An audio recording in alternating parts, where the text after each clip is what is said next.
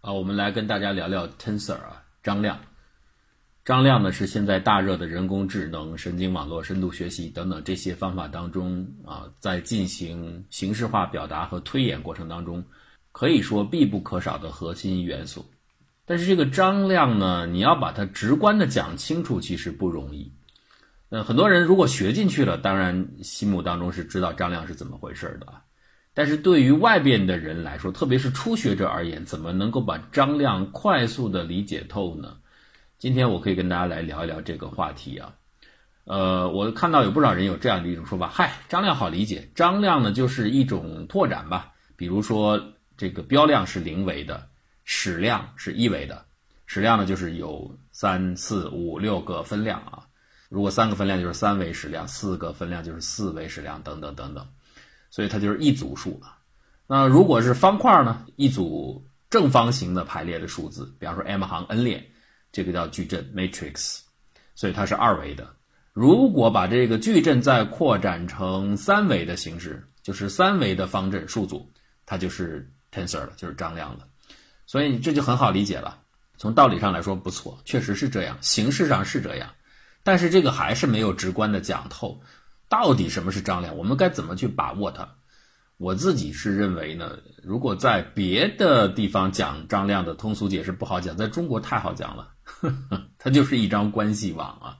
所以当我把关系网说清楚之后，你大概也就明白为什么神经网络当中 tensor 是一个非常合适的模型。那我们怎么来说呢？先从最简单的情况来说吧。例如有两个人 A、B 两个人。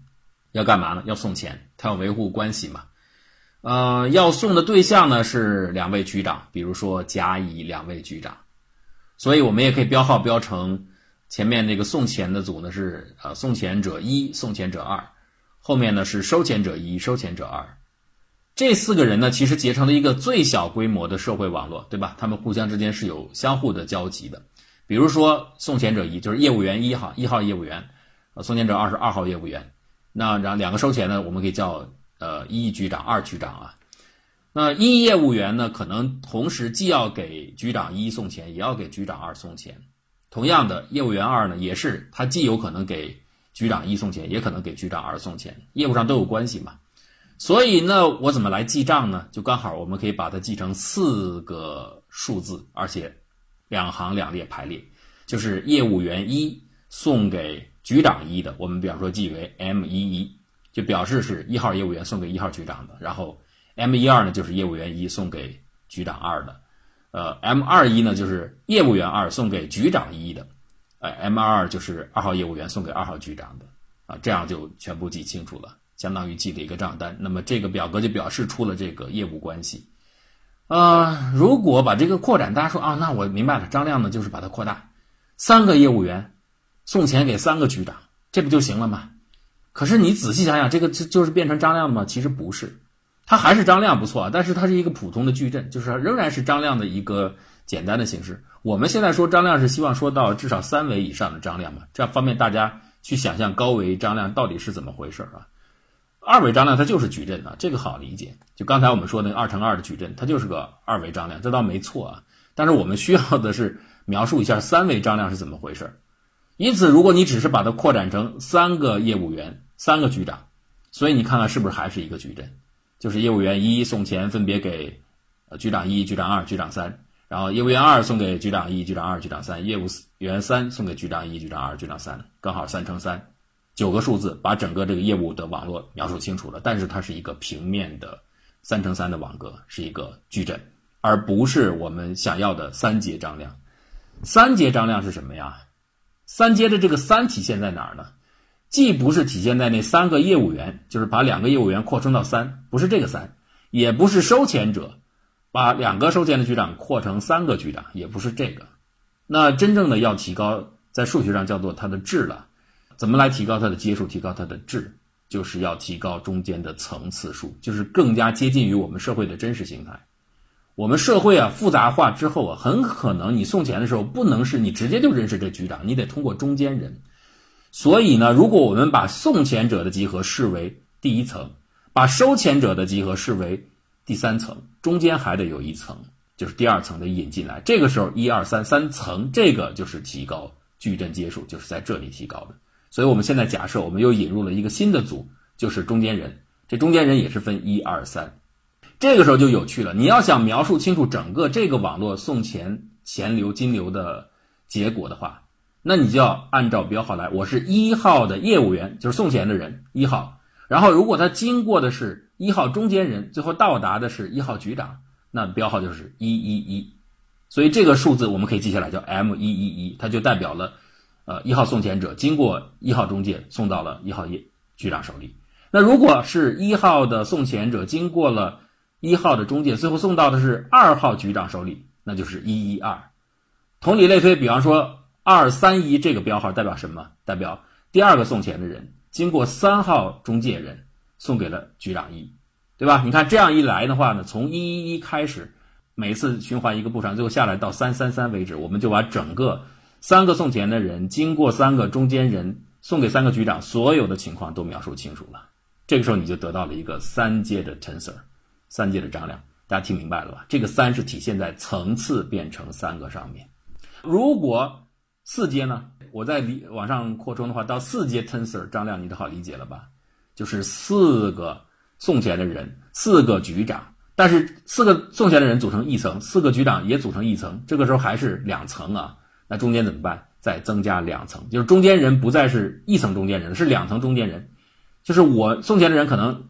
呃，下面我能接触到的一层中间层是我的同学层，然后我的同学呢，再有一层呢是我的同学的同学层，这是第二层中间人，然后通过第二层中间人才能够接触到后面的终端，接触到局长，所以我变成了四层，四个发钱者，四个收钱者，然后中间一共呃加上这两个层啊，就是发出层、收出层一共以外，一共是四层，中间加入两个中介的层，那我想这个时候你就明白什么是四阶张量，就这么回事，非常的简单。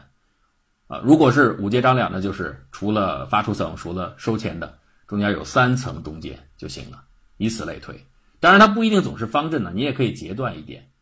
啊，如果你看这个几个业务员，是每一层里面是几个业务员，几个局长，或者是几每一层的中介人有几个中介人，这个是决定你嵌入的空间的位数，是三维空间还是四维空间。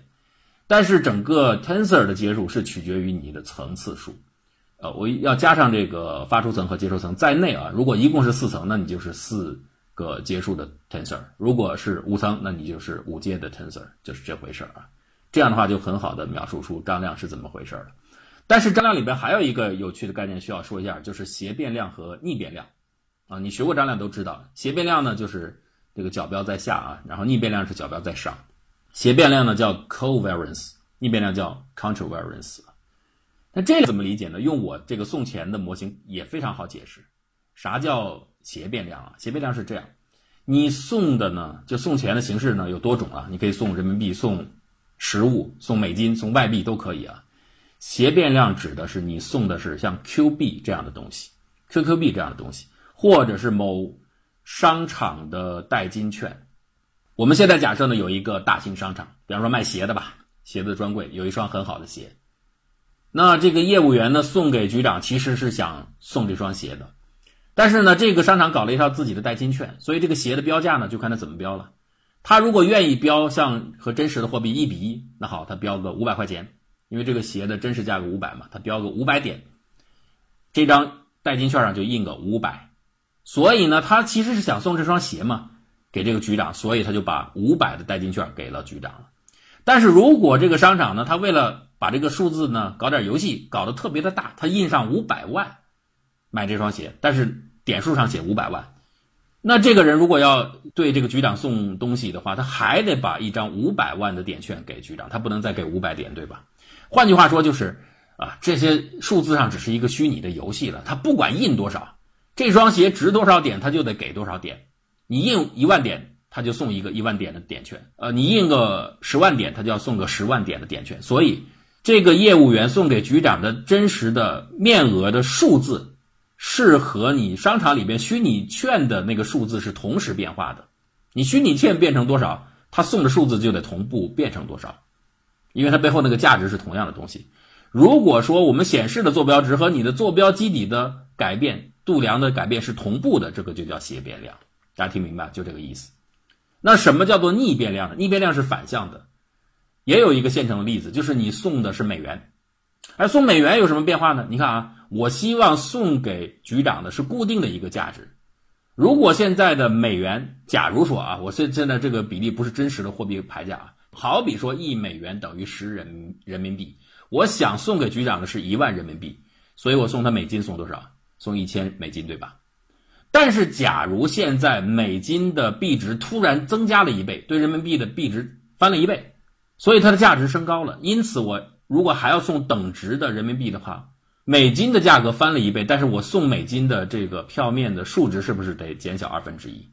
就是我原来送一千美金，现在送五百美金就够了，它还是等值于一万人民币的，所以这还是达到我送礼的送钱的目的嘛？